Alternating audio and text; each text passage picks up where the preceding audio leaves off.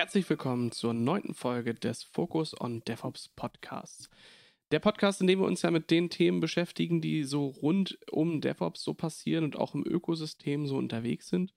Und heute haben wir eine besondere Folge, in der wir uns mit ein paar Kollegen eines doch sehr großen Softwareunternehmens äh, beschäftigen werden. Das Thema der heutigen Folge ist Microsoft und nicht nur Microsoft, sondern auch Open Source, was vielleicht etwas ist, was man sich vor 10 oder 15 Jahren so noch gar nicht hätte vorstellen können. Für mich auf jeden Fall ein Thema, ähm, bei dem sich einiges ähm, an Mindset-Verschiebung in den letzten Jahren getan hat, was auch notwendig war. Das mache ich auch dieses Mal nicht allein und habe heute sogar drei Gäste bei mir. Einmal den Christian Dennig. Hallo Christian. Hallo Enrico. Christian, was bringt dich hierher und was machst du eigentlich? Also zunächst einmal vielen Dank für die Einladung, dass wir heute ähm, bei euch bei dem Podcast mitmachen dürfen. Ähm, ich bin äh, Christian, Christian Dennig, äh, Cloud Solution Architect bei Microsoft. Ähm, arbeite da in der Partnerorganisation und helfe Microsoft-Partnern, ähm, ihre Lösungen auf Azure ähm, zu platzieren, sie auf Azure zum Laufen zu bringen. Mhm. Cool. Und in dem Zuge habe ich natürlich sehr viel mit Open Source Technologien, Open Source äh, Software ähm, zu tun. Und von daher war die Einladung von euch äh, willkommen, um genau über dieses Thema heute zu reden. Träumchen, danke dir. Dann ist noch mit dabei, auch von Microsoft, der Andreas Mock. Andreas, was führt dich heute zu uns? Ja, Enrico, hi erstmal. Ja, was mich zu, zu, zu diesem Podcast führt, ist natürlich ganz klar meine Rolle als Cloud Solution Architect bei Microsoft ähnlich wie der Christian. Ich bin in der One Commercial Partner Organisation unterwegs und unterstütze Microsoft Partner auf ihre Reise, sage ich mal, Richtung Azure. Und wir versuchen sie te technologisch zu enablen. Äh, wir tun das auf der einen Seite, indem wir Workshops ausliefern und natürlich, dass wir mit unseren Partnern zusammen auch in die Projekte reingehen, in Application Development Projekte, um da mehr auf Speed reinzubringen und dem Partner auch ein bisschen Guidance geben zu können. Ja, und noch, danke nochmal für die Einladung. Ähm, mich freut es sehr, über Open Source Technologien sprechen zu können mit euch in diesem Podcast. Ähm, für mich ist Open Source eigentlich erst aktuell geworden, sage ich mal, so richtig punktuell aktuell geworden, seitdem ich eigentlich bei Microsoft beschäftigt bin. Hört sich jetzt ein bisschen komisch an, aber ihr wisst ja, Microsoft hat sich ein bisschen verändert. Und ich dachte auch mit meiner Vergangenheit sehr viel auf dem Microsoft Stack unterwegs, fühle ich mich natürlich bei Microsoft selber wohl, aber seit drei Jahren eben mit dabei und natürlich auch sehr, sehr viel mittlerweile mit Open Source Technologien zu tun. Mhm. Okay, Träumchen, danke dir. Und dann ist noch der Michael Kambeck äh, heute mit dabei. Hallo Michael, was führt dich Hallo, heute zu Enrico. Ähm, ja, ich bin bei der äh, SVA Cloud Software Architect und ich habe eben meinen technologischen Schwerpunkt auf dem, ich sage jetzt mal, dem gesamten Microsoft Stack ähm, bezüglich äh, Entwicklungstechnologien, Hosting-Technologien und ja, da ist halt das Thema Open Source ja quasi äh, unumgänglich, weil gefühlt ist es das Einzige, was es halt äh, gibt ähm, bezüglich der Entwicklungs ähm, Entwicklertechnologien. Und ja, dementsprechend äh, passe ich hier, glaube ich, auch ganz gut in diese Runde. Danke dir.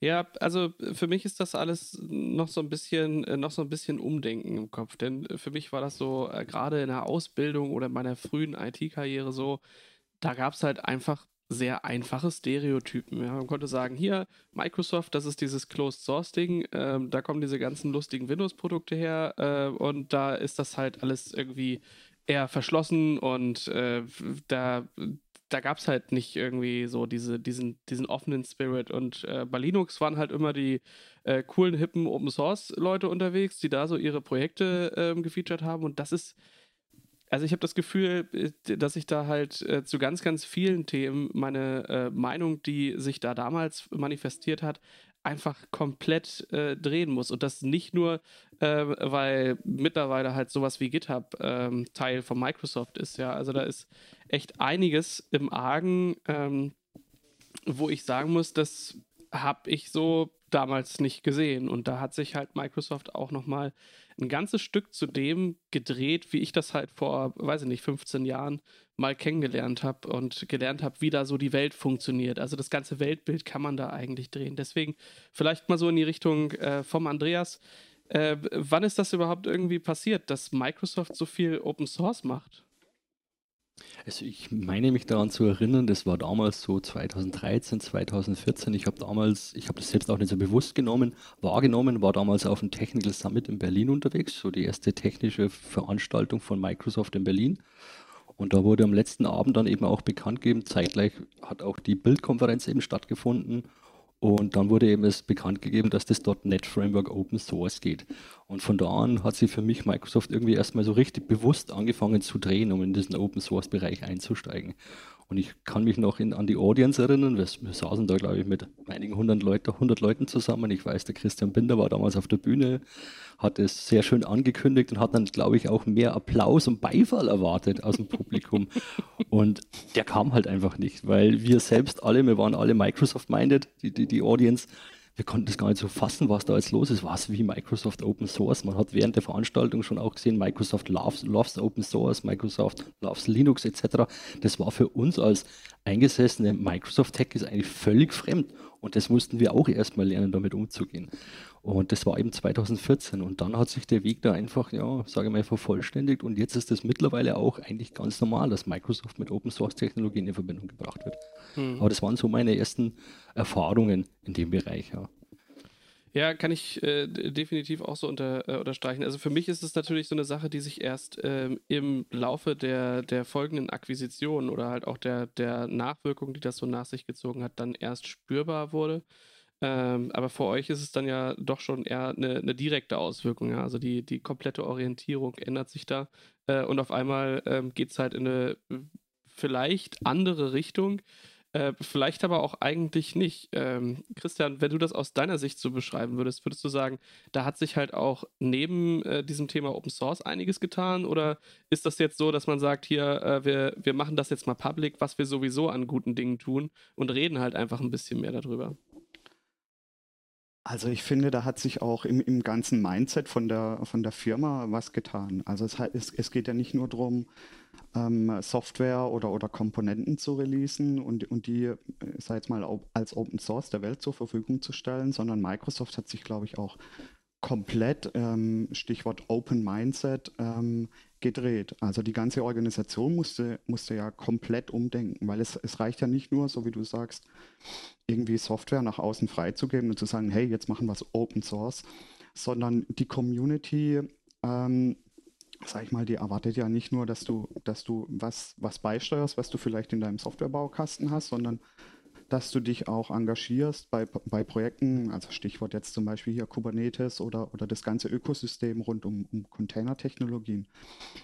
Also da musste sich bei Microsoft ähm, mit Sicherheit sehr viel drehen und ich glaube auch, dass das viel früher angefangen hat als, als dieses, dieses Datum, was der, was der Andreas ähm, gerade gesagt hat, äh, 2013, 2014. Also ich kann mich noch erinnern, ähm, ich, ich kam so ähm, hatte die ersten Berührungspunkte Open Source technisch mit Microsoft auf der Codeplex-Plattform. Falls euch das noch was sagt, das ist so der Vorgänger von GitHub, ähm, wo, wo GitHub, äh, der GitHub-Zug dran vorbeigerauscht ist. Ähm, aber da war so zur Zeit vom .NET Framework 3, 3.5 sind relativ viele Projekte entstanden äh, im Open Source Umfeld, die sich auf, dem, auf, dem, äh, auf der Plattform von Microsoft eben bewegt haben. Und Microsoft hat genau diese äh, Codeplex Open Source Community da äh, geschaffen. Und das war so mein, mein erster Berührungspunkt, wo ich gedacht habe, hey, was ist bei Microsoft los?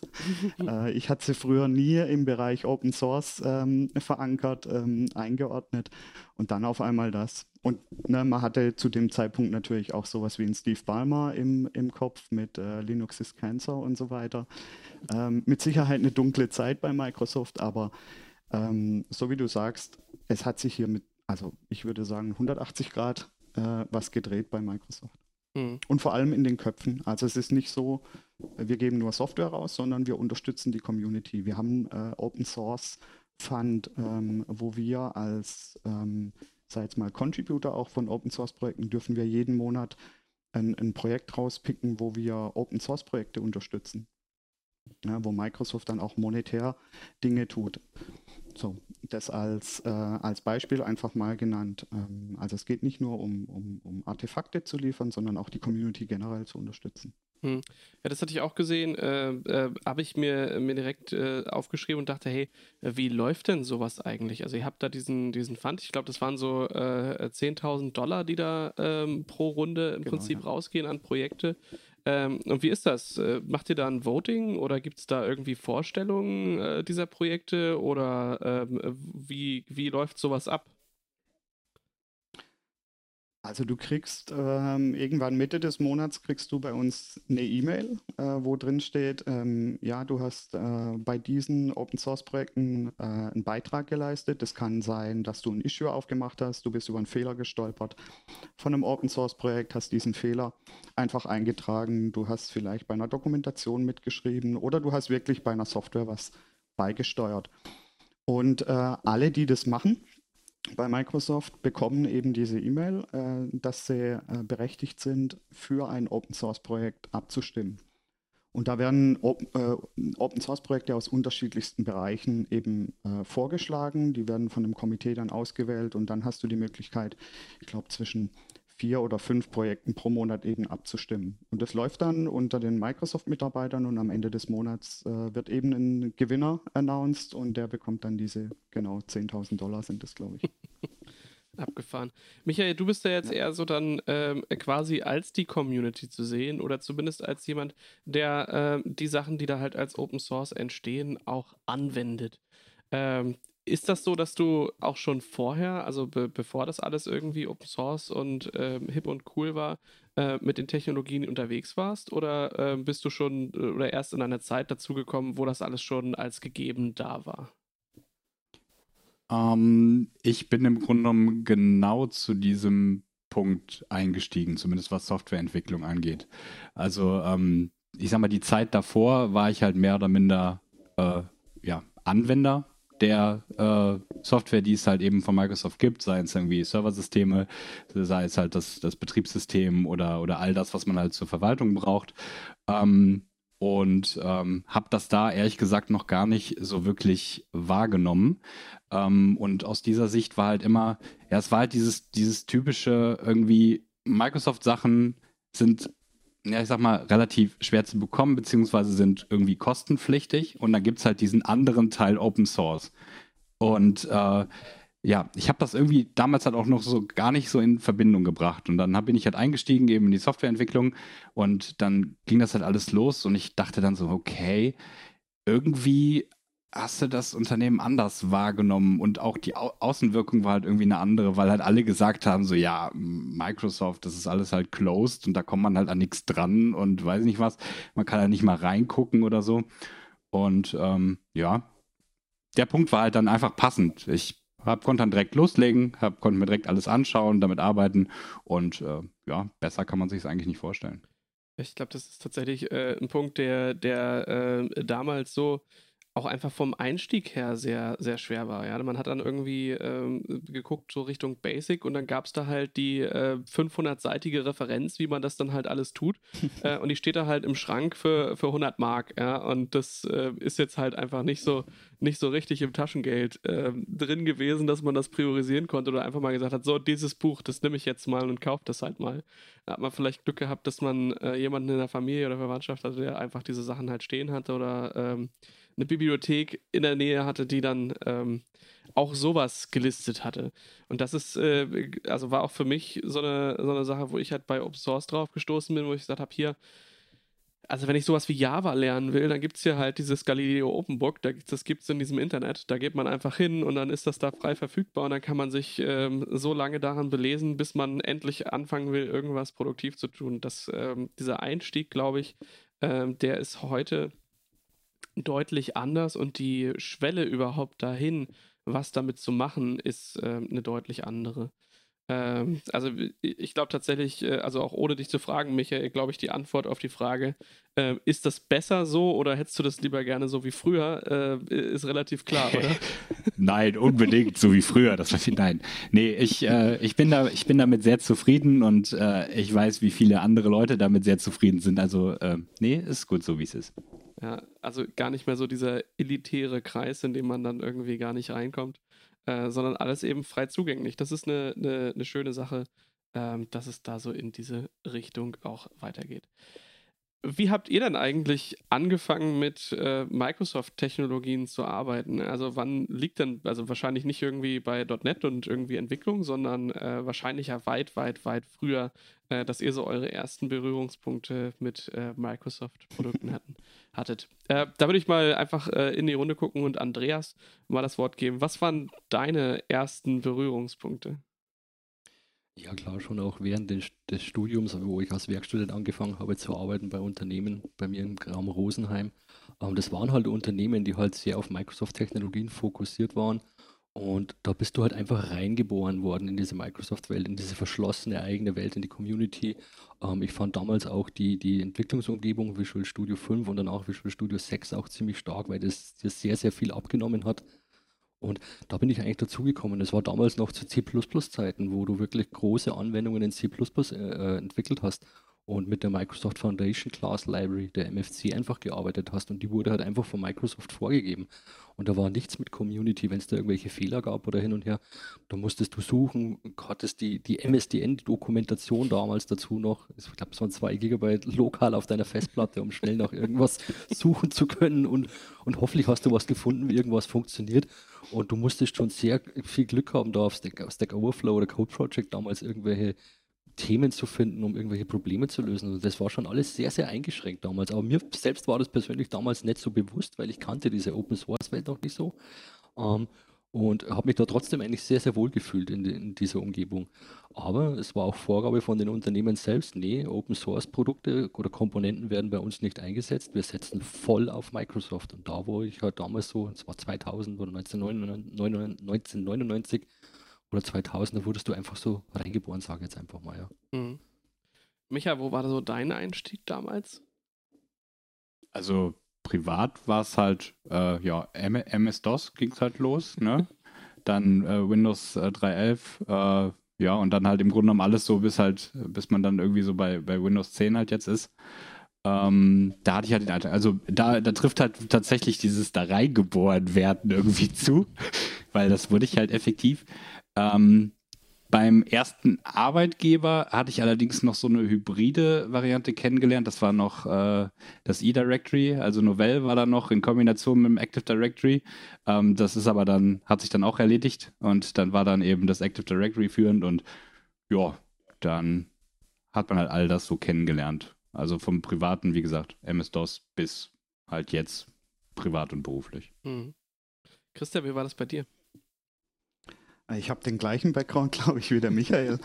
Also bei mir hat es auch angefangen, also ganz, ganz früh hat es angefangen mit einem Atari ST und bis man dann mal rüber geswitcht ist äh, zu einem PC und dann hat es natürlich angefangen mit MS-DOS. Äh, zunächst mal ein bisschen Windows und man hat so die ganzen auch Schweinereien mitgemacht, Windows Millennium und solche Geschichten, also 95, 98 Millennium, ne? ich sehe ein paar Grenzer. ähm, Genau, und äh, arbeitgebertechnisch war das natürlich eine ähnliche Story wie bei euch. Ähm, natürlich erstmal Windows NT-Server ähm, vor der Brust gehabt und ähm, ich glaube, ich war bei meinem damaligen Arbeitgeber sogar mit einer der ersten, der, der einen Linux-Server dann auch installiert hat. Also das gute alte SUSE Linux 5.3 war das, glaube ich, sogar äh, zu dem Zeitpunkt. Ähm, oder war es eine spätere Version? Ich weiß es nicht mehr genau. Aber ähm, den ersten Linux-Server da installiert und ich glaube, wir haben eine Subversion-Version oder sowas äh, eingesetzt, was zu dem Zeitpunkt äh, das neue, der New Kit, äh, New Kit, New Cool Kit on the Block war ähm, für Softwareentwicklung. Das war das, was äh, nach CVS kam, oder? Ja, genau, genau. Das wissen viele gar nicht mehr. Ne? So, so vor Git äh, war, war ja Subversion ja. richtig angesagt. Ja, absolut, bis dann irgendwann mal äh, jemand gesagt hat, hey komm, das mit dem, äh, mit dem unterwegs sein und immer äh, gegen Server pollen zu müssen, das hat auch irgendwie äh, limitierend. Aber das hat doch der, der, der, der Linus hat doch damit angefangen, Git zu entwickeln, weil er Subversion so, so schlimm ja, fand. Und es hat ihm halt überhaupt nicht gefallen. Und ja, was macht man halt, ne? Wenn man halt Linus damit ist, man schreibt sich halt einfach was eigenes, ne? Immer so viele Konflikte und so weiter. Also es war, war, war nicht wirklich ideal. Wenn du in einem größeren Team unterwegs warst mit Subversion, war das echt schon echt Pain. Aber hey, äh, bei Subversion gab es wenigstens keine Merge-Konflikts. Ähm, Also naja, Da wart, Vielleicht. ihr ja, da wart ihr ja eh schon modern unterwegs. Ich kenne auch die Visual Source Safe Zeiten, wo ein Checkout noch wirklich so bedeutet hat, Checkout, das Pfeil markieren, dass Ja, es das in die Bearbeitung nicht ist und antun. keiner konnte ran, ja. Damals, als man noch selbst Dinge in die Lochkarte stanzen musste, ne? Ja, genau, genau. Jetzt, lassen sich Rückschlüsse ziehen ne, auf unser Alter hier, die beiden Kreise.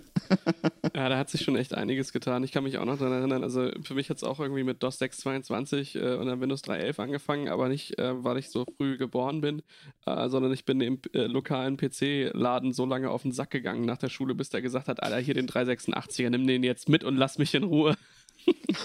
Und dann ging das für mich los, wo alle anderen dann schon irgendwie bei Strategie. Millennium unterwegs waren. Und ich glaube, äh, apropos Millennium, äh, da hat man ja immer noch gesagt, die beste Art und Weise zu Millennium zu gehen, ist von der Windows 98 Second Edition abzugraden auf Millennium. Das ist stabiler, als wenn man es from scratch. Nicht plain, äh, nicht äh, from scratch installieren, genau. Ja, genau. Wisst ihr noch, dass man auf Abbrechen drücken konnte und da war man drin? Beim User-Login. Das war mir, äh, nee, das, Das, waren hab ich- Sachen. Ja, bei 98 und äh, bis Millennium ging das. Da konnte man einfach beim User-Login auf Abbrechen drücken und dann war man als Admin drin.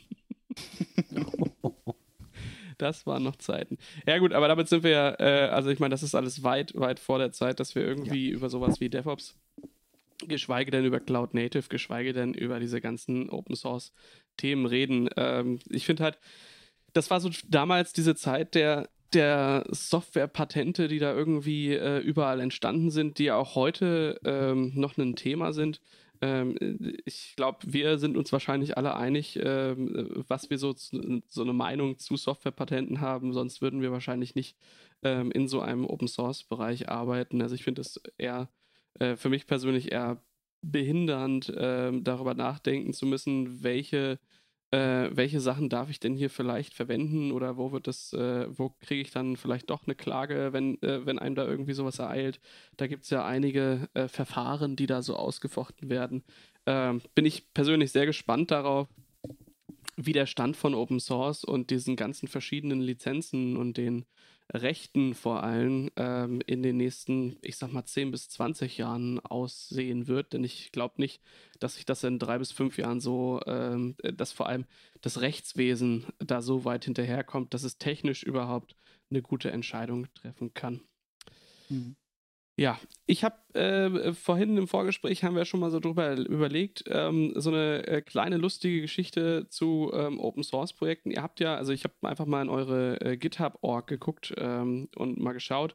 Allein in der Microsoft-Org gibt es über 3900 Open Source Projekte, die da irgendwie drin sind.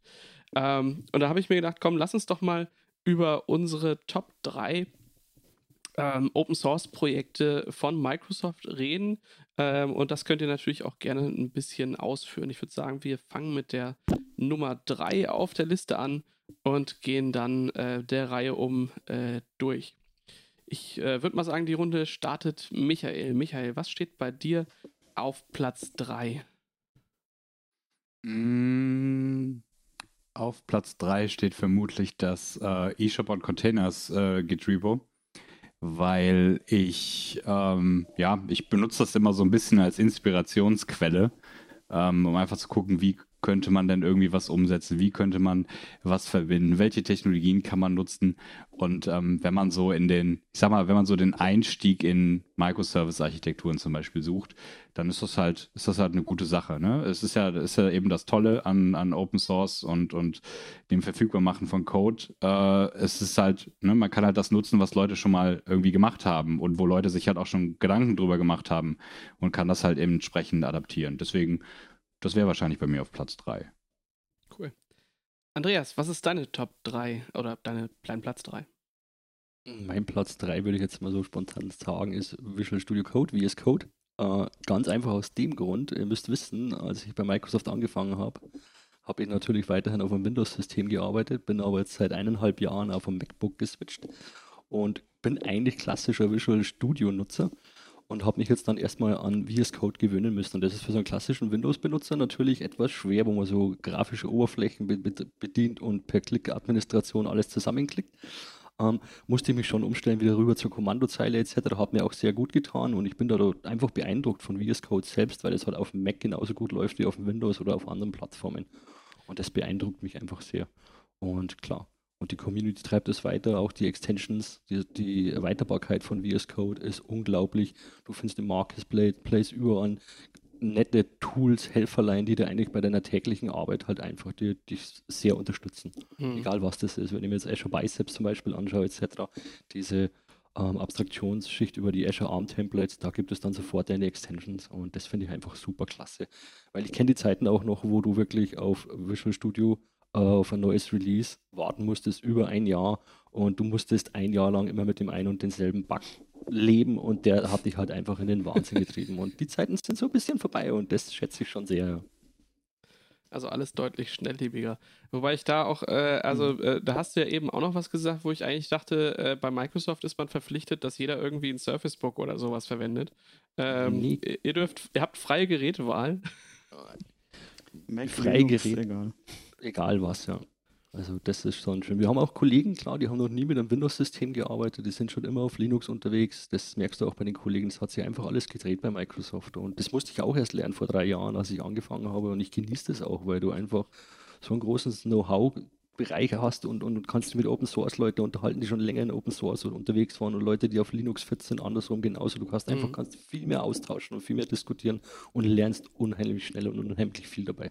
Mhm, wir brauchen das natürlich auch in unserer täglichen Arbeit. Ne? Also wir haben ja, ich sage jetzt mal fast ausschließlich mit, mit Linux und Open Source Umgebungen einfach zu tun. Und wenn du dann äh, hier die ganze Zeit auf einer Windows mit PowerShell unterwegs bist, ähm, dann wird es halt irgendwann schwer, wenn du irgendwelche Bash-Skripte mal schreiben musst bei einem, bei einem Partner oder bei einem Kunden. Ja. Und wir sind auch als Unternehmen darauf angewiesen, einfach das Feedback von, von den Mitarbeitern äh, zu bekommen auf unterschiedlichen Plattformen, weil wir also klar, Windows ist unser, unser Flaggschiff-Betriebssystem, aber wir, wir, bieten ja unsere Service, äh, Services quer über alle Plattformen an. Mhm. Also von einem, von einem Linux, von Linux-Distributionen, äh, Mac OS und so weiter. Ihr findet die ganzen Office-Produkte äh, etc. etc. auf nahezu jedem, äh, nahezu jeder Plattform und von daher dieses, dieses Feedback ist einfach Gold wert für unsere, äh, für unsere Engineering-Truppe. Glaube ich gerne. Und weil du gerade PowerShell ansprichst, ich bin der auf dem MacBook unterwegs, wie ich gesagt habe, und ich bin trotzdem noch PowerShell-User. Wisst ihr das mit PowerShell Core? Das funktioniert wusste, halt auch. Ich muss das sagen, das funktioniert halt trotzdem noch weil ich kann mich einfach an die Bash-Skripte nicht gewöhnen und ich mag halt einfach PowerShell. Und ich kann das trotzdem auf meinem MacBook nutzen mit PowerShell Core und das sagt schon einiges aus. Glaube ich dir. Wenn du auf dem MacBook mal so Microsoft Namespace laufen hast mit PowerShell Core, das ist schon angenehm, ja. Christian, was ist bei dir auf Platz 3? Ja, was ist bei mir auf Platz 3? Also ich würde die, äh, dieses neue Open Source Projekt äh, Dapper in den Ring werfen. Ähm, wir, wir bewegen, also der Andi und ich, wir bewegen uns ja sehr stark in diesem Cloud-Native-Umfeld. Habe ich ja gerade vorhin schon gesagt oder haben wir gerade vorhin schon angesprochen, hauptsächlich im Bereich Kubernetes. Und ähm, das Dapper-Projekt ähm, hilft einem, gibt einem so ein Baukastensystem, um Micros Microservice-orientierte Architekturen auf, auf Basis von Kubernetes umzusetzen. Es gibt, gibt einem so eine Abstraktionsschicht, wenn ich jetzt zum Beispiel mit einem, äh, mit einem Enterprise Service Bus irgendwie reden muss und ich äh, weiß nicht, läuft meine Applikation äh, mit einem Service Bus oder läuft sie mit einem, mit einem Kafka oder läuft sie mit einem Event Hub oder was auch immer. Dapper gibt einem die Möglichkeit, das wegzuabstrahieren und gibt einem so ein Baukastensystem an die Hand, dass ich Komponenten unter der Haube einfach austauschen kann. Mhm. Und es macht es für einen äh, Anwendungsentwickler natürlich sehr einfach, mit einem Service oder mit einem Enterprise Service Bus, mal ganz generisch gesprochen, zu kommunizieren in so einem, in so einer Umgebung, ohne genau zu wissen, mit welchem konkreten, mit welcher konkreten Implementierung rede ich denn jetzt überhaupt? Ne? Also das, was ich typischerweise früher mit so Strategy Pattern im Quellcode abgebildet habe, ähm, kann ich jetzt mit Dapper auf Basis von Kubernetes und Containern mit dem Sidecar Pattern äh, da relativ einfach und sehr charmant ähm, lösen. Cool. Ja, bei mir auf Platz 3, ähm, äh, ich fand halt die, die Geschichte rund um diesen Thai-Bot ähm, sehr, sehr äh, interessant, der da halt auf Twitter losgelassen wurde ähm, und dann relativ schnell sich Leute gefunden haben, die das Ding manipuliert haben, sodass es eine eigene Meinung gebildet hat. Was aber im Endeffekt auch das ist, äh, was ich von so einem neuronalen Netz halt erwarten würde. Also es kriegt einen Input und baut sich daraufhin äh, eine Meinung, die dann natürlich auch beeinflussbar ist, so wie das eben äh, bei Menschen auch ist. Dass das dann in eine ganz andere oder falsche Richtung ging, ähm, ist eine blöde Sache.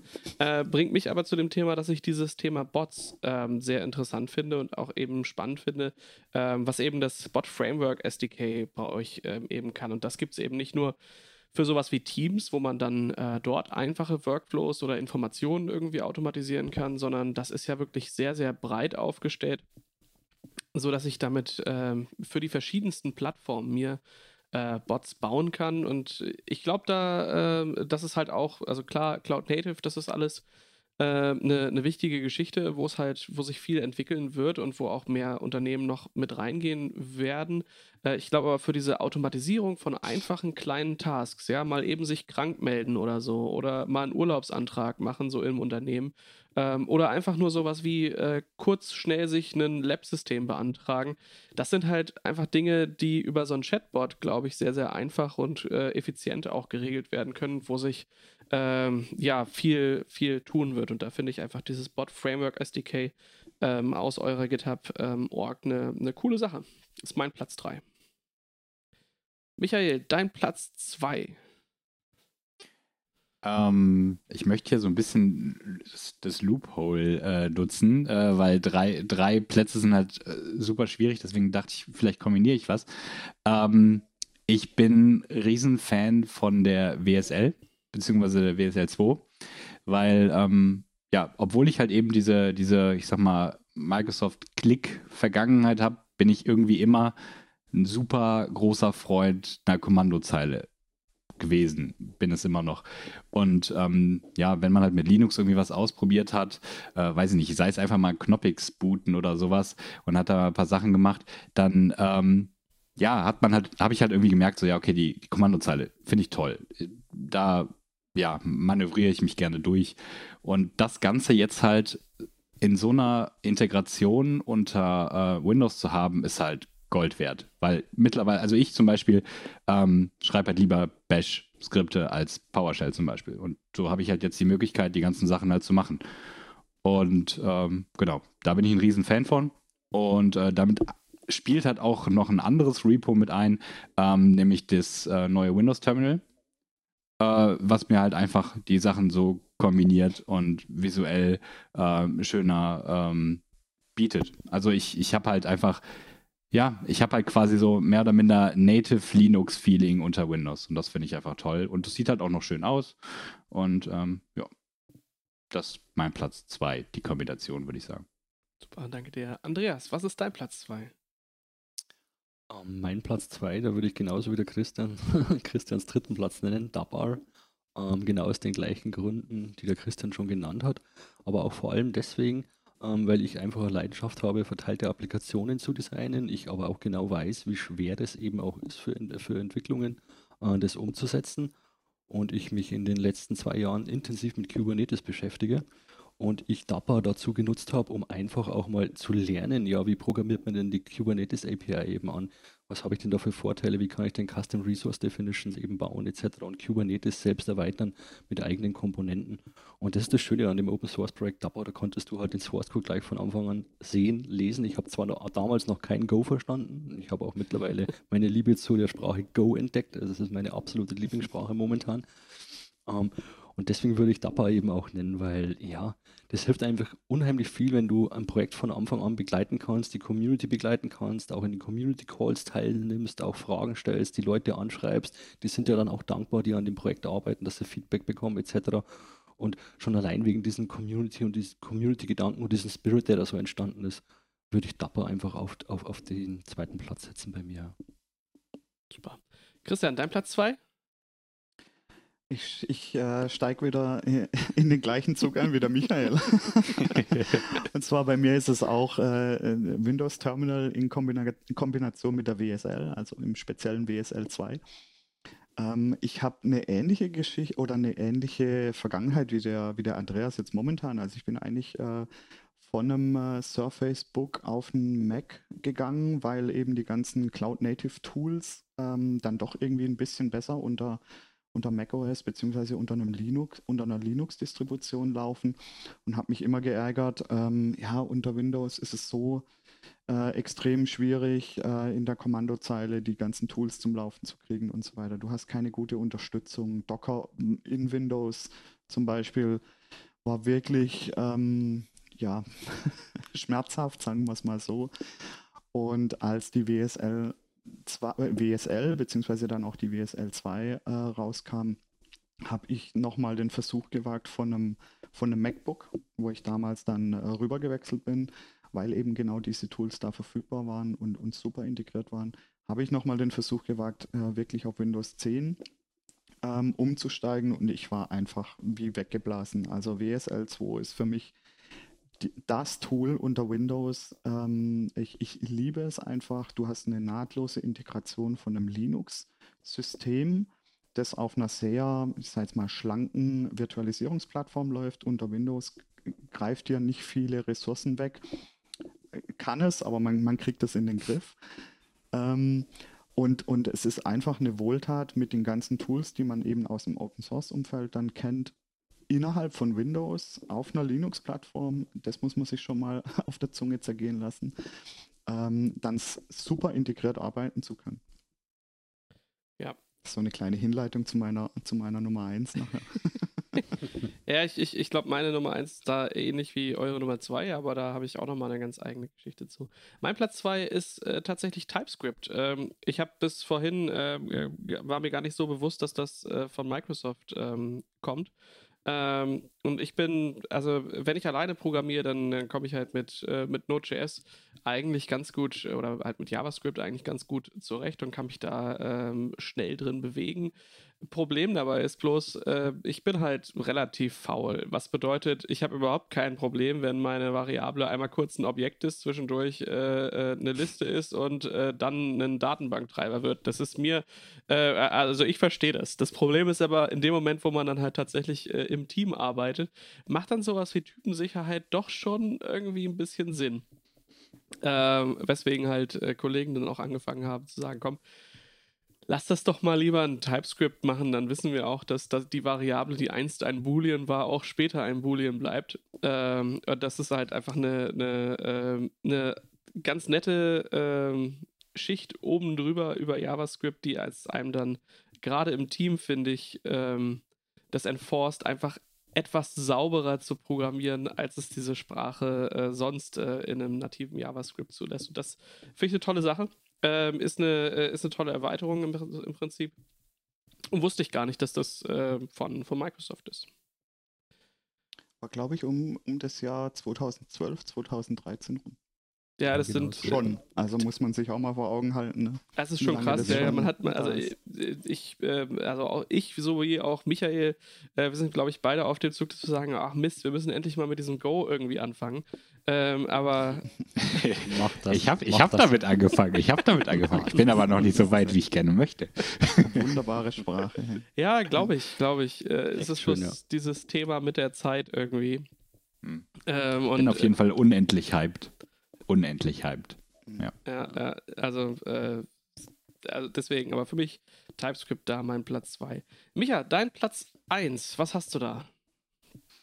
Ähm, ich würde sagen, so mein äh, tagtägliches äh, äh Werkzeug, also .NET Core im Grunde genommen. Also ähm, ja, was, wie soll ich denn alles anprogrammieren und, und alles nutzen? Von daher äh, äh sollte das quasi auch Platz 1 sein. Ähm, ja, einfach eben die, das Framework, das Framework zur Programmiersprache zu haben, um all das irgendwie zu schreiben, zu automatisieren, anzubinden, was es in diesem ganzen Kosmos halt gibt, weil ne, für was gibt es halt irgendwie keine NuGet-Packages irgendwie, um sich das da reinzuladen und zu machen und vor allen Dingen das Ganze, jetzt sind wir auch wieder bei der Plattform, das Ganze halt plattformunabhängig zu haben. Weil, äh, also wenn ich, wenn man zurückdenkt, äh, es war jetzt nicht zwangsläufig standardmäßig so, dass man einfach unter einem Linux irgendwie was äh, laufen lässt, was man unter Windows geschrieben hat, zumindest in einer, ich sag mal, typischen Windows-Sprache, ähm, was dann mit einem Active Directory und nicht mit irgendeinem Open LDAP oder sonst irgendwie was redet, sondern also der, der Gedanke ist halt, ist halt verrückt. Und ähm, ja, das funktioniert alles so gut und so einfach. Und ja, ohne das käme ich quasi nicht aus. Von daher ist das der Platz 1. Super. Christian, dein Platz 1. bei mir ist, ist Platz 1 Visual Studio Code. Ist zwar auch schon genannt worden hier, aber ich, ich finde vor allem, und jetzt komme ich nochmal auf meine Nummer 2 zurück, äh, ist auch die, die Integration ähm, mit dem Visual Studio Code Server, ne, das in, innerhalb von deiner Linux-virtuellen Maschine, die, die in der WSL, da, äh, WSL 2 läuft, dass da eigentlich ein Code-Server äh, gestartet wird und dein, dein Visual Studio Code, das in, nativ unter Windows erstmal läuft, einfach mit diesem Code-Server kommuniziert in deiner virtuellen Maschine da drin. Und ich glaube, das ist so, so eine tolle Geschichte, was da entstanden ist und was dann auch so die nächsten Szenarien äh, einfach ermöglicht, wie jetzt zum Beispiel GitHub Codespaces und so weiter. Da wird ja genau die gleiche Technologie darunter auch wiederverwendet. Und ähm, Visual Studio Code, ich habe damit angefangen, ich glaube 2015 oder so war das, auch mit, mit Node.js-Entwicklung äh, von daher kommend, ähm, weil eben auch die JavaScript-Unterstützung damals schon so toll war, dass das einfach das Tool war. Ich glaube, zu dem Zeitpunkt war auch noch der Atom-Editor von, von GitHub mhm. da hauptsächlich äh, so das Cool-Kit. Aber Visual Studio Code ist da, ist da gerade so um die Ecke gekommen, glaube ich, um die äh, um diese Zeit und äh, ich habe mich da einfach darauf eingelassen, fand dieses Konzept der Erweiterbarkeit, Erweiterbarkeit mit den Extensions super und ähm, ich, ich liebe es einfach. Also es, es, hilft mir so sehr in meinem, meinem täglichen Doing, egal ob ich jetzt Quellcode schreiben muss, in, in Go, in Java, in äh, C Sharp, ähm, in, in uh, JavaScript, TypeScript. Du hast die komplette den kompletten Support einfach da. Oder auch wenn du sowas wie Terraform-Skripte schreiben musst, ne, dann, mhm. dann gibt es eine Extension dafür, ne, die dich dabei unterstützt. Ähm, oder ARM-Templates. Ähm, Tipptopp. Also wirklich, ich bin so begeistert von Visual Studio Code. Das ist äh, eins unserer, äh, unserer Unicorns, würde ich sagen, bei Microsoft. Ja. Andreas, was ist deine Pla dein Platz 1? Ja, bei mir ist es wie bei Michael. Ich muss mir das selbst einfach treu bleiben. Ich bin ein alter C-Sharpler und .NETler und deswegen würde ich da auf Platz 1 .NET Core setzen. Aber in Verbindung auch mit ASP.NET Core natürlich, weil das gehört für mich einfach dazu, das gehört zusammen.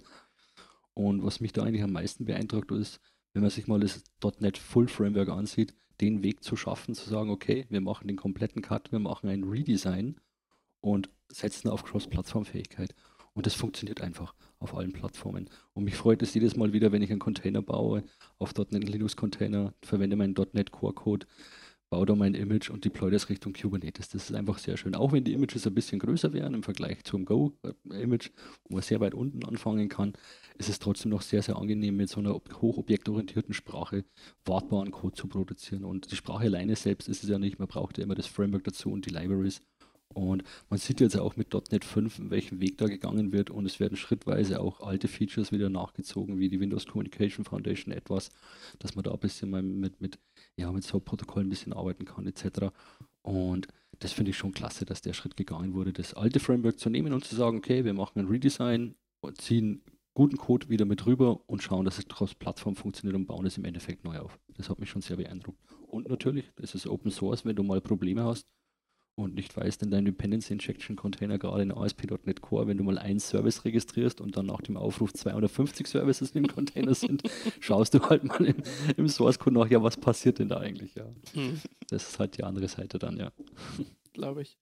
Ja, mein Platz 1 ist auch schon äh, mehrfach gefallen. Es ist auch äh, bei mir die WSL 2.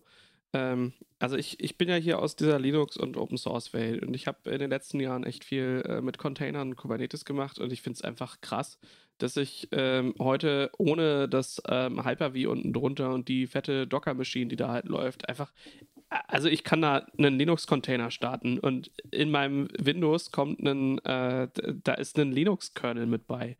Ähm, und also jetzt mal Hand aufs Herz, ja, ich bin ähm, echt nicht so der, der riesen, der riesen Microsoft-Freund äh, gewesen. Ich habe halt einen Rechner bei mir zu Hause, äh, wo, äh, wo Windows drauf läuft, den nehme ich zum Daddeln. Ähm, und für die Arbeit habe ich mich schon, schon lange für, für macOS entschieden gehabt. Das ist, glaube ich, so 2008 passiert weil ich halt einfach viel mit Linux gemacht habe und ein Betriebssystem brauchte, auf dem ich sowohl meine Shell-Scripts äh, und meine Shell-Magic halt machen kann, aber trotzdem halt auch noch mit anderen kollaborieren möchte, ohne ähm, Outlook über äh, übers Webinterface oder so zu nutzen. Das war für mich der beste Kompromiss, wo ich eben meine Office Suite hatte. Ähm, die ich so brauchte, äh, um diese ganzen Enterprise-Applikationen zu haben. Auf der anderen Seite eben aber auch eine schöne äh, Shell, die da halt integriert war. Und wie es da so sein sollte, ist mir letztes Jahr ähm, bei meinem MacBook, äh, ähm, irgendwann war ich damit mal wieder im Büro und habe gemerkt, irgendwie, das, das, das kippelt, das Ding. Wieso kippelt denn das? Äh, bis mir dann aufgefallen ist, dass der Akku ähm, aufgebläht ist und das ganze Ding kurz vor Explodieren war. Ähm, also ab zum Service Point und dann hieß es ja, nee, Ersatzgeräte haben wir jetzt leider gerade nicht da. Ähm, aber in vier Wochen können sie ihr Gerät wieder abholen. Ich dachte, ui, das ist aber jetzt mein Arbeitsgerät. Ich brauche doch irgendwie was, womit ich arbeiten kann. Da habe ich mir gedacht, okay, ich äh, schreibe jetzt nicht gleich die interne IT an. Ich nehme jetzt mal meinen Windows-Rechner und gucke mir mal an, wie sich das anfühlt. Und da ist echt viel, was ich so bei mir eben vorher festgesetzt habe, wo ich dachte, nee, ich, ich kann damit einfach nicht arbeiten, was für mich vorher ein valides Argument war, dass ich sagte, ich, ich brauche mein Terminal, ich brauche meinen Docker, ich muss irgendwie ein Docker-Bild lokal machen können. Das, das geht nicht anders. Ich will nicht, dass da irgendwie eine Maschine, äh, virtuelle Maschine läuft, die 16 Gigramm blockt oder sowas. Ähm, und da ist, äh, ist echt, also das ist Wahnsinn. Ich bin immer noch gehypt davon, wie sehr ähm, sich das da geändert hat, wie ressourcenschonend das im Endeffekt auch geworden ist äh, und wie diese Welten da zusammengewachsen sind, dass heute einfach in so einem Windows 10, wenn ich es möchte, einfach ein Linux-Kernel mit dabei ist. Das ist schon Wahnsinn. Und der Linux-Kernel wird sogar über den Windows Store abgedatet. Ja, das ist. Jetzt friert die Hölle zu.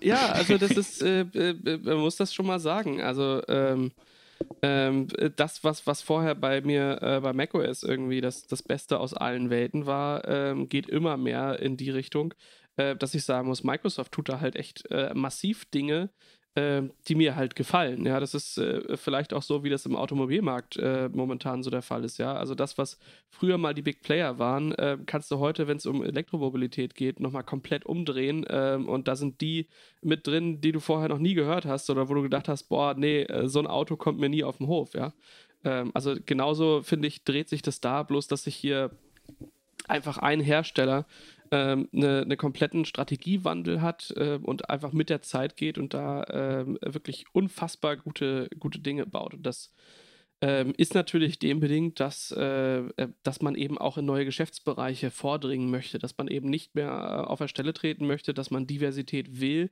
Ähm, und ich meine ganz ehrlich, ähm, also äh, ich weiß es nicht genau, aber wie viele der Cloud-Workloads, die ihr bei Azure dann habt, äh, sind dann tatsächlich immer nur äh, komplett irgendwie äh, Windows-Server? Also ich glaube, da ist halt auch unfassbar viel Linux mit am Start. Ähm, allein wenn es Richtung Kubernetes geht, äh, glaube ich, äh, sind da halt nicht alle mit immer zwangsläufig mit Windows-Workern unterwegs.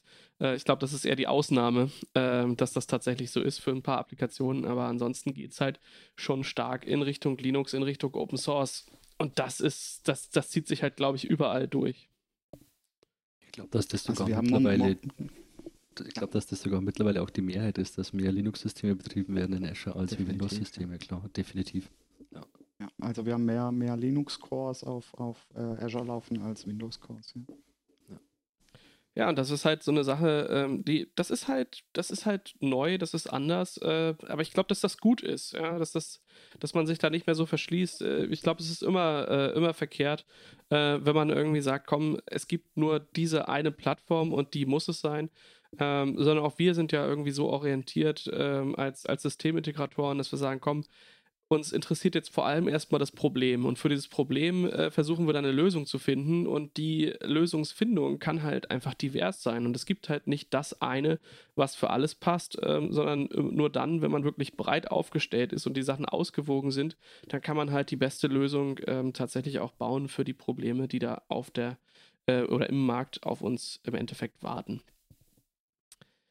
Du musst vor allem ein, ein offenes Mindset haben. Also es, es passt einfach nicht mehr in diese Zeit rein, dass du in deinem Elfenbeinturm sitzt und sagst, hey, wir machen die, wir wissen, wie die besten Produkte irgendwie funktionieren. Das äh, würde ich eh mal in Frage stellen, äh, ob das früher immer so der Fall war. Ähm, aber, aber mittlerweile, du, du, du kannst ja genau diese, diese, diesen Input von so einer Community, von deinen Usern und so weiter, du musst da einfach offen sein und sagen, hey, ähm, ihr nutzt ja diese Produkte tagtäglich. Wir, wir sind auf euer Feedback angewiesen. Wir, wir überlegen uns nicht in der dunklen Kammer, dass wir jetzt Feature X oder Feature Y bringen müssen, sondern wir müssen da offen sein. Und ich glaube, das ist der größte Schritt in Microsoft in der Reise, eigentlich vollzogen hat, weil, sind wir mal ehrlich, diese ganze äh, hin, also dass wir uns äh, Open Source zuwenden, das hat ja nicht mit, mit Satya Nadella oder so angefangen, sondern ganz ehrlicherweise muss man sagen, das hat natürlich auch schon mit einem Steve Ballmer angefangen. Nur hätte man, man ihm das wahrscheinlich nicht abgekauft. Aber er hat schon alles auf den Weg gebracht und hat Leute wie Scott Hanselman und sowas, äh, äh, solche Leute eingestellt, die Open Source als Gedanke in Microsoft reingetragen haben. Und, und, und das ist eigentlich die große, große Errungenschaft von, von, von so einem großen Tanker, sage ich jetzt mal, die, dieses Mindset zu drehen, zu sagen, hey, wir sind jetzt eine offene Firma. Und, und das hat natürlich seine, seine ganze Zeit gebraucht. Und Azure würde aus meiner Sicht nicht dastehen, wo Azure momentan steht, als, als eine wirklich tolle Plattform. Äh, offen für Linux-Workloads, offen für Windows-Workloads, äh, jegliche Open-Source-Systeme und so weiter. Wir unterstützen äh, Open-Source-Datenbanken als gemanagte äh, äh, Services auf unserer Plattform etc. etc. Also allein dieses Umdenken im Kopf hat ganz viel ermöglicht, wo wir heute einfach stehen als Firma. Hm. Ich kann mich noch erinnern, das war, glaube ich, 2018, als das so durch die äh, Nachrichten ging, dass äh, Microsoft äh, GitHub ähm, akquiriert hat, äh, war tatsächlich eine, äh, also für mich so eine Sache, wo ich dachte, ui, das ist ja, ähm, also jetzt auch noch die größte Open Source Plattform, die es äh, zumindest in meiner Wahrnehmung halt irgendwie so gab, dass das halt reingang, reinging. Ähm, war auch ne, ein lustiger Zufall, weil ich war gerade 2018 ähm, auf der DockerCon äh, in San Francisco und da war im, ähm, im Office bei GitHub ähm, eine Aftershow-Party, äh, wo dann quasi die Akqui äh, Akquisition gefeiert wurde. Das ähm, da kann ich mich noch äh, lebhaft dran erinnern, wie abgefahren das einfach in diesem San Francisco GitHub Office ähm, aussah und äh, dass da so ein riesen OctoKitty steht, dass die eine eingebaute Bar in dem, äh, in dem Office haben. Das war schon echt, äh, echt krass mal zu sehen. Also klar, äh, hier in Deutschland gibt es ja auch so die ein oder andere Firma, die da ein bisschen moderner unterwegs ist, aber äh, das dann mal zu sehen, ist halt nochmal ein ganz anderer Schnack. Seitdem äh, hat sich ja sicherlich einiges getan und da gibt es ja so das ein oder andere Produkt, äh, wo ich sagen würde, es gibt Überschneidungen. Ja? Also wenn wir sehen, ähm, so ein Azure DevOps beispielsweise ähm, und so ein GitHub, ähm, die haben ja durchaus das ein oder andere an Ähnlichkeiten. Was ist euer Eindruck? Was hat sich seit 2018 bei Microsoft durch diese GitHub-Akquisition getan? Äh, und was hat das vielleicht auch für Einflüsse auf äh, Produkte wie äh, tatsächlich das Azure DevOps? Klar, wir haben natürlich zwei Produkte momentan. Das ist das große Thema. Zwei Application Lifecycle Management Plattformen mit GitHub auf der einen Seite und Azure DevOps auf der anderen Seite. Ja, man möchte meinen, die stehen in Konkurrenz. Tun sie ja auch irgendwo, obwohl wir das so nicht nach außen geben, klar. Aber es ist definitiv so, was sich seitdem getan hat, ist, dass wir sehr, sehr viel in GitHub natürlich auch investieren. Vor allem momentan Markt sehr bekannt natürlich der Ausbau von den GitHub Actions, also um Continuous Integration und Continuous Deployment Pipelines natürlich zu bauen. Und das steht natürlich auch in Konkurrenz mit unseren Azure Pipelines, die äh, Teil von, von Azure DevOps natürlich sind, ja. Und das ist bei uns natürlich auch schon angekommen. Klar, unser internes Engineering arbeitet weiter auf Azure DevOps, klar, und pflegt den eigenen Source Code da. Aber wir merken schon, dass auch Partnerkunden dann fragen, ja, wo geht denn die Reise jetzt hin? Und wir sagen dann ganz klar eigentlich, ja, ähm, wenn ihr DevOps, Azure DevOps weiterhin einsetzt, bleibt erstmal da drauf etc. Aber macht euch natürlich auch Gedanken äh, über GitHub, weil ich, also ist meine Meinung, ähm, gehe davon aus, dass die Reise Richtung GitHub gehen wird, ja. Und das die neue Plattform werden wird, ja. Mhm. Ja, ist spannend. Also äh, ich glaube auch für, für dich, Michael, du bist ja auch sehr viel ähm, im Azure DevOps unterwegs, äh, wobei wir aber auch zum Teil dann wahrscheinlich in den Open Source Projekten uns dann eher bei GitHub dann wiederfinden. Ähm, yep. Was ist so für dich die, ähm, gibt es so Sachen, wo du sagst, das ähm, hätte ich gerne in dem einen oder anderen Tool oder wo du sagst, da, äh, da versprichst du dir, dass die Reise da irgendwie hingeht und dass es da Neuerungen gibt? Hm, was ich in GitHub richtig, richtig, richtig gerne haben würde, sind die Boards, die es in Azure DevOps gibt. ähm, weil die Issue-Verwaltung oder so, also ist nicht optimal, sagen wir es mal so. Also ich, äh, ich, würde, ich würde mir gerne eben die Boards dort wünschen. Ähm, aber ansonsten, ja gut, und ich sag mal so, die, die, wenn man sie denn braucht, äh, die On-Premise-Installation von einem Azure DevOps ist, ne, ist halt schon irgendwie noch ein bisschen einfacher, finde ich, als so eine GitHub Enterprise-Sache. Ähm, aber auch das, denke ich, wird sich halt irgendwie annähern. Ähm, ja. Genau. Christian, hast du da noch was zu beizutragen? Also ich glaube, dass, äh, also ich bin auf der, auf der gleichen, auf der gleichen Schiene unterwegs wie der Andreas natürlich. Ich, äh, ich vermute auch, dass schon allein von der, von der ganzen Community-Größe und ähm, dass, dass viele Leute einfach schon, sei es mal aus dem Studium heraus, auch definitiv mehr Berührungspunkte haben werden mit GitHub als mit einem Azure DevOps zum Beispiel dass, es, dass die Reise langfristig in diese Richtung gehen wird, obwohl wir natürlich auch äh, garantieren, dass Azure DevOps weiterleben wird. Aber ich glaube, der, der Fokus wird ähm, mittelfristig wahrscheinlich bei uns genau in diese Richtung gehen. Und da mir persönlich fehlen eben aus dem Enterprise-Umfeld von Azure DevOps noch einige Features bei GitHub, ähm, sodass ich wirklich meinen Partnern, mit denen ich bei Microsoft arbeite, auch äh, GitHub uneingeschränkt empfehlen kann, wenn es um Rechteverwaltung und so weiter geht. Issue Management, ähm, ähm, die, die, ganzen Azure Boards, die der Michael angesprochen hat. Das ist noch nicht wirklich äh, optimal, glaube ich, in GitHub. Ähm, wobei GitHub natürlich mit den GitHub Actions und dem ganzen Open Source Gedanken jetzt wiederum, ne, dass die ganze Community da contributen kann und jegliche Plattformen mehr oder weniger unterstützen, äh, unterstützt werden durch Open Source Contributions ähm, via GitHub Actions. Das ist natürlich ein Brett, ähm, das hast du auf der, auf der Azure DevOps Seite einfach nicht und ich glaube, du kriegst auch die Community da einfach nicht rüber. Ne, jeder hat, äh, oder jeder ist jetzt übertrieben, aber es, es schwirrt immer mal wieder noch so der Gedanke, ja, Microsoft, hm, was machen sie in Zukunft und so weiter. Äh, kann, kann man ihnen trauen und so weiter. Also es geht, es, man hört es ab und zu natürlich raus aus Gesprächen ne? und ist auch völlig, völlig valide. Ne? Man hat einfach das, so ein Satz, den der Steve Ballmer damals losgelassen hat, der, der sitzt natürlich. Ne? Ähm, aber ich, ich halte es dann eher, so wie Satya Nadella es auch gesagt hat, ne? man muss Microsoft an den, an den Aktionen messen, die wir machen. Und ich glaube, da sind wir auf einem ganz guten Weg. Das sind wir auch mit GitHub auf einem ganz guten Weg, denke ich, ähm, weil ja auch da in der Community die Befürchtung da war, oh, jetzt kommt Microsoft und äh, in zwei Jahren wird alles kostenpflichtig oder irgendwie sowas in die Richtung. Ne? Also gab es ja ganz viele Kommentare. Es gab ja auch so einen Run Richtung GitLab und so weiter ähm, am Anfang. Ich glaube, das hat sich alles beruhigt und ich glaube, die Community sieht auch wirklich, dass Microsoft ein ernsthaftes Interesse hat, diesen Open Source Gedanken weiterzutreiben, GitHub zu unterstützen, ist ja auch eine eigenständige Organisation hm. äh, weiterhin und, und lassen GitHub auch die entsprechenden Freiheiten. Und das, was sich da tut, feature-technisch, also da bin ich äh, sehr begeistert äh, bei GitHub. Was mich so gerade in Richtung Zukunft und vielleicht ähm, als abschließendes Thema nochmal interessieren würde, äh, ich finde das immer interessant, äh, wenn, wenn ihr so aus der Perspektive des Herstellers nochmal so ein bisschen aus dem Nähkästchen plaudert, was ihr so sagt, das sind die, äh, die Sachen, die auf der nächsten Roadmap äh, stehen für Produkt XYZ. Ihr habt ja bestimmt die ein oder anderen Insights äh, oder vielleicht auch einfach mal Themen, mit denen ihr euch gerade so beschäftigt, wo ihr sagt, das äh, sind halt Sachen, die jetzt noch nicht äh, jeder auf dem Schirm hat. Ich denke, das eine ist halt Dapper, was ihr vorhin schon angesprochen habt, aber da gibt es ja bestimmt auch noch so das ein oder andere, wo ihr sagt, hier, also das würde ich mir mal angucken und da kommt demnächst äh, nochmal richtig ähm, äh, was Neues auf euch zu.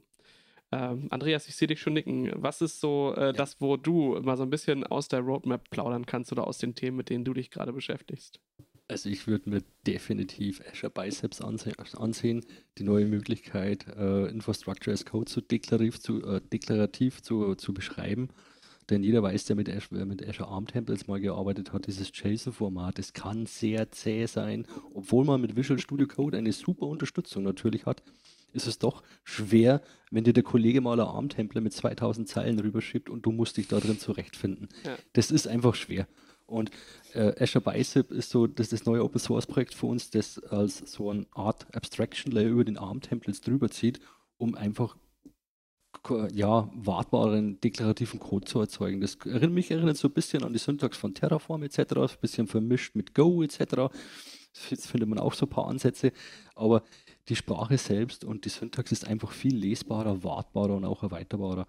Letztendlich wird, werden da natürlich auch ARM-Templates erzeugt, aber das hat mich dann als Entwickler nicht mehr zu, zu, zu interessieren, ähm, weil ich den Bicep-Code pflege, pflege und ich würde das unbedingt äh, beobachten. Das ist noch im sehr frühen Stadium, aktuell in der Version äh, 0.35, glaube ich.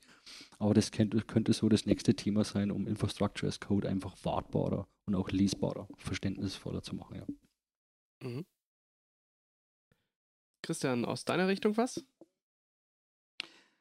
Ja, das, das Schöne an, an Roadmaps ist mittlerweile bei Microsoft, also jetzt auch wenn ich Richtung GitHub zum Beispiel schaue, die sind meistens äh, mittlerweile alle öffentlich bei uns. Also wir, wir, arbeiten da sehr transparent.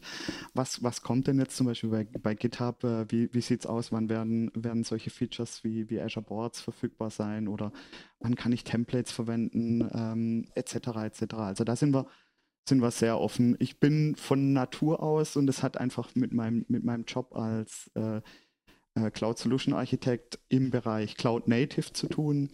Ähm, ich bin sehr begeistert, was wir im Bereich äh, Kubernetes einfach machen. Das ist ein, zum einen das, das DevOps-Projekt, aber auch solche Open Source Initiativen wie, wie KEDA, den Kubernetes Event Driven Autoscaler, ähm, um einfach Dinge zu vereinfachen für User, ähm, wo man sich sonst, ich sage jetzt mal, selbst auf die Reise gemacht hätte, eine, eine, Architektur irgendwie zu erfinden oder was eigene Komponenten zu schreiben.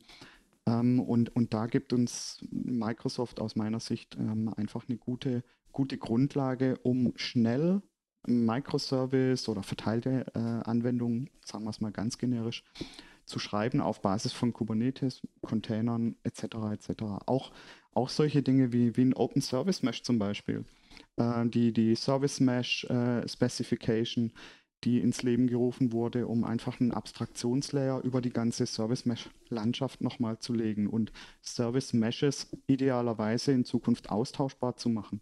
Also, dass ich mich nicht für ein Istio entscheiden muss und ich hänge da drin in diesem Ökosystem oder für ein Linkerd oder was auch immer. Und Open Service Mesh ist zum Beispiel unsere Referenzimplementierung für die Service Mesh Spezifikation. Also das finde ich super, super spannend. Alles, was sich so in dem Bereich Kubernetes dreht, äh, ist, ist für mich ein, ein sehr spannendes Thema oder sind sehr spannende Themen. Dann haben wir nur noch die Herausforderung, dass diese Themen auch alle verstehen müssen im Kubernetes-Umfeld. Das ist natürlich ganz ja, klar. Das, ja. ist, das, steht auf einem anderen Blatt Papier. Ja. Aber das ist ja auch unser Auftrag ja, bei genau. Microsoft. Ja, verstehe äh, ich. Also ich, ich finde halt auch immer, man hat so, äh, also gefühlt gibt es halt viel zu viele Roadmaps, auf die man sich äh, stürzen kann. Und äh, äh, ja, Michael ist, glaube ich, auch einer äh, derjenigen, der auch sehr ähm, hype-driven unterwegs ist und auch immer jedes Mal denkt. Dezent.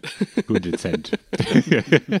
doch, doch, ich, ich glaube, man kann dich bei uns schon ganz sicher als Hype-Beauftragten ähm, auch mit. auf mit jeden verbuchen. Fall.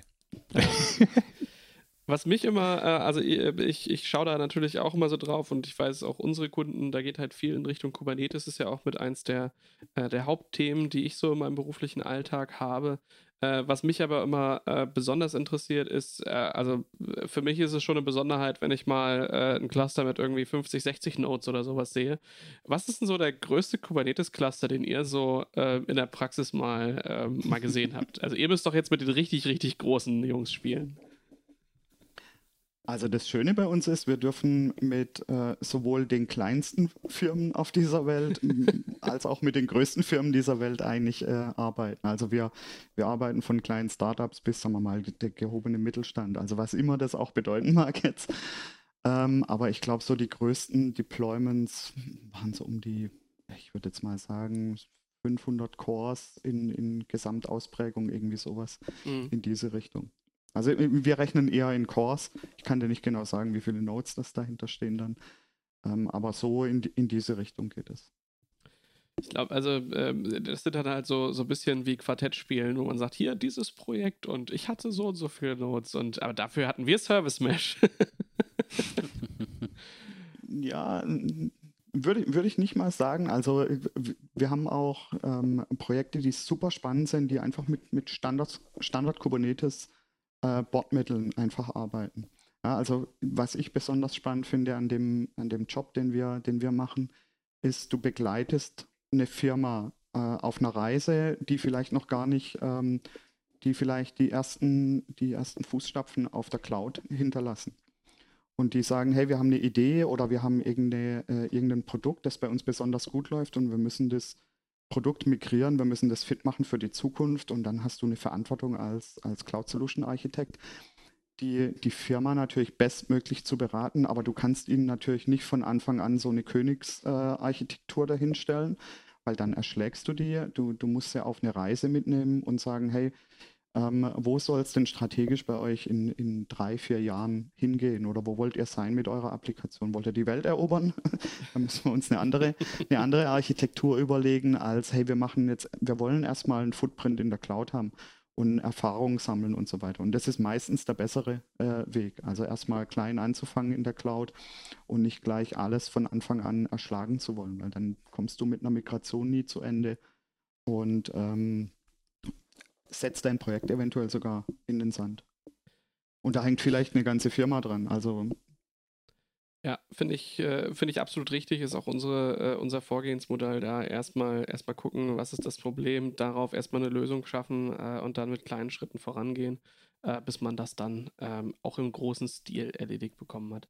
Jetzt sind wir natürlich, äh, also ich würde sagen, wir sind jetzt relativ am Ende äh, der Folge oder der Episode von heute. Aber ähm, was mir gerade noch so einfällt, ist gerade zum Thema ähm, Offenheit und auch ähm, mal klein anfangen und mal eben so den ersten Footprint in der Cloud machen. Da gibt es natürlich äh, Dinge, die ähm, gerade für diejenigen, die da halt ähm, sich auch auf den Weg machen wollen, ja auch Möglichkeiten sich ohne direkt ähm, die, die große Kreditkarte mit einem großen Katsching da durchzuziehen, ähm, einmal so die ersten Schritte in Richtung äh, Cloud zu machen. Äh, vielleicht könnt ihr da nochmal ein bisschen beschreiben, wenn ich jetzt neu bin als Kunde und ich möchte mich in die Welt der Cloud-Native-Technologien und vielleicht auch das Kubernetes auf ähm, Azure auf den Weg machen. Was sind denn so die Möglichkeiten, die ich da habe, mal einzusteigen und so den, die tatsächlich ersten Schritte zu machen? Was würdet ihr da ähm, empfehlen? Das ist eine schwierige, schwierige Frage. Also natürlich gibt es Angebote von Microsoft wie irgendwelche Free Credits, die du dir besorgen kannst, wenn du als, sei jetzt auch mal Privatperson oder als Entwickler, ähm, einfach mal Cloud austesten möchtest. Ne? Wir haben für verschiedenste Service gibt es ähm, Free Tiers, die in einem, in einem äh, sag jetzt mal, Development-Umfeld einfach frei sind. Ich denke jetzt mal an eine Cosmos DB mit, mit NoSQL Daten, um mit NoSQL-Daten mal spielen zu können, haben wir ein Free-Tier. Ähm, wir vergeben Credits, um jetzt auch mal mit, äh, mit, einem, mit Azure App Services und so weiter, also mit unseren Plattformdiensten arbeiten zu können. Ähm, bei Kubernetes wird das Ganze dann schon ein bisschen schwieriger, weil da brauche ich natürlich virtuelle Maschinen, die mir den Cluster äh, natürlich hinstellen oder meine Worker Nodes ähm, zur Verfügung stellen. Und da musst du eben mit diesen Free Credits äh, arbeiten. Also mhm. du kannst ja einen, einen Account erstellen. Ähm, das weiß ich gar nicht. Äh, wahrscheinlich einfach unter azure.com gehen und äh, neu anmelden.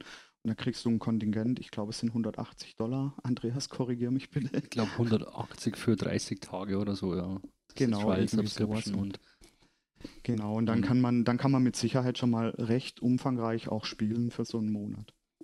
Ähm, wenn man jetzt äh, Microsoft Partner ist oder man hat, man hat zum Beispiel Microsoft äh, Developer Lizenzen, also du hast einen MSDN äh, Account, dann bekommst du als Entwickler oder als, als Halter von dieser Lizenz, kriegst du 130 Euro im Monat spendiert, mit denen du machen kannst, was du möchtest, für Demo-Zwecke. Also das ist natürlich nicht supported für produktive Umgebungen, aber das ist auch schon mal eine Stange Geld, wo du mit, mit sag ich mal, so, so Burstable-Maschinen, die relativ günstig sind, dir auch einen schönen 3-4 Knoten-Cluster mal hochziehen kannst.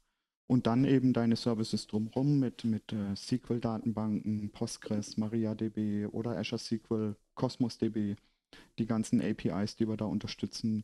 Wenn man mal äh, Kubernetes in Kombination mit Mongo, mit einer MongoDB ähm, ausprobieren möchte, das ist alles möglich äh, über so ein Free-Tier in der, in der Cosmos DB dann auch. Und dann gibt es natürlich sehr viele Lernangebote.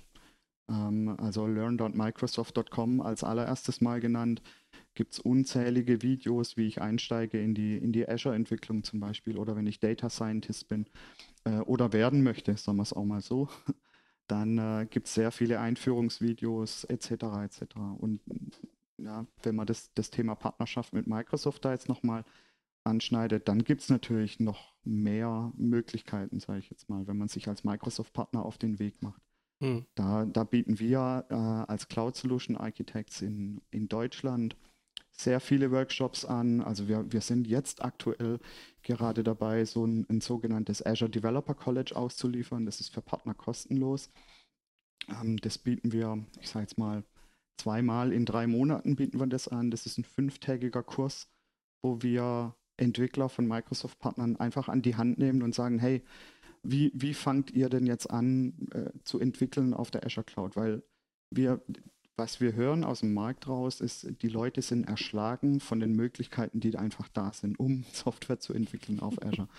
Und, und den Leuten dann einfach mal ähm, einen roten Faden zu geben und sagen, hey, wir navigieren euch jetzt mal von den ersten Schritten in einem Azure-Portal, was sind denn virtuelle Maschinen, wie sehen die Infrastrukturdienste aus, bis hin zu, hey, ich, ich habe eine, eine schöne Microsoft, äh, Microsoft sage ich schon, Microservice-orientierte Applikation am Ende von dieser Trainingswoche am Laufen, die mit einem Azure Active Directory, mit Open, äh, OpenID Connect, OAuth2 Flows abgesichert ist, die ähm, unterschiedliche Data Stores für die Services nimmt, die lose gekoppelt, ähm, äh, wo die Services lose gekoppelt miteinander kommunizieren über Service Bus, solche Geschichten. Also was ich sagen will, Strich drunter, wir bieten als Microsoft sehr viele äh, Angebote auch nochmal an, außerhalb von den gängigen ja, Videoportalen oder was auch immer. Wir nehmen die Partner an die Hand, weil auch der Bedarf einfach da ist. Mhm. Und um nochmal den Community-Gedanken vielleicht zu teilen, dieses Azure Developer College, der ganze Content natürlich ist frei verfügbar auf GitHub, auf der Azure Developer College Organisation. Und das tun wir natürlich auch, um die Community, die AppDev-Community Community zu treiben, äh, fügen da immer neue Beispielapplikationen hinzu, neue Projekte, um einfach die Community ein bisschen zu unterstützen. Was bietet sich da besser an als GitHub, um die Plattform zu nutzen? Wunderbar. Ja, also ziemlich genau auf das wollte ich halt auch hinaus. Also es ist halt ähm, alles mittlerweile deutlich zugänglicher. Ähm, Michael, dir auf jeden Fall äh, nochmal ein äh, fettes Danke, denn du bist ja äh, auf die Idee gekommen, dass wir mal so zum Thema Open Source und mit Microsoft mal äh, eine Episode aufnehmen. Ähm, das hat mich natürlich auch dazu bewogen, nochmal deutlich tiefer reinzugucken. Ähm, spannende, äh, spannende Themen finde ich auf jeden Fall und äh, danke dir für deinen Beitrag und vor allem für die Idee, äh, dass wir die Episode heute tatsächlich aufnehmen. Sehr gerne und ich, äh, ja, natürlich auch danke an Andreas und Christian dafür, dass ihr hier teilgenommen habt. Danke für die Einladung erstmal und es hat echt viel Spaß gemacht. Ja, danke euch für die Einladung. War sehr schön, sehr angenehm. Hat Spaß gemacht. Wer weiß, wer weiß, vielleicht finden wir nochmal so das ein oder andere Thema, zu dem wir wer uns weiß. in Zukunft austauschen können. Ich glaube, bei Microsoft können wir uns da allein, wenn ich mir die Anzahl der GitHub-Repositories angucke, nochmal äh, sicherlich zu den ein oder anderen Themen tiefer austauschen. Ja, auch an euch als Hörer, falls ihr etwas als Themenvorschlag habt und sagt, ich bin gerade mal eben auf GitHub unterwegs gewesen oder ich habe ein Projekt, aus dem ich berichten möchte oder ihr wollt einfach nur Feedback abliefern, dann könnt ihr das natürlich jederzeit gerne tun per E-Mail an podcast.sva.de. Ansonsten vielen Dank fürs Zuhören und euch noch ein, äh, ja, einen schönen Resttag. Ähm, ja, Christian, Andreas, Michael, vielen, vielen Dank und bis zum nächsten Mal. Ciao.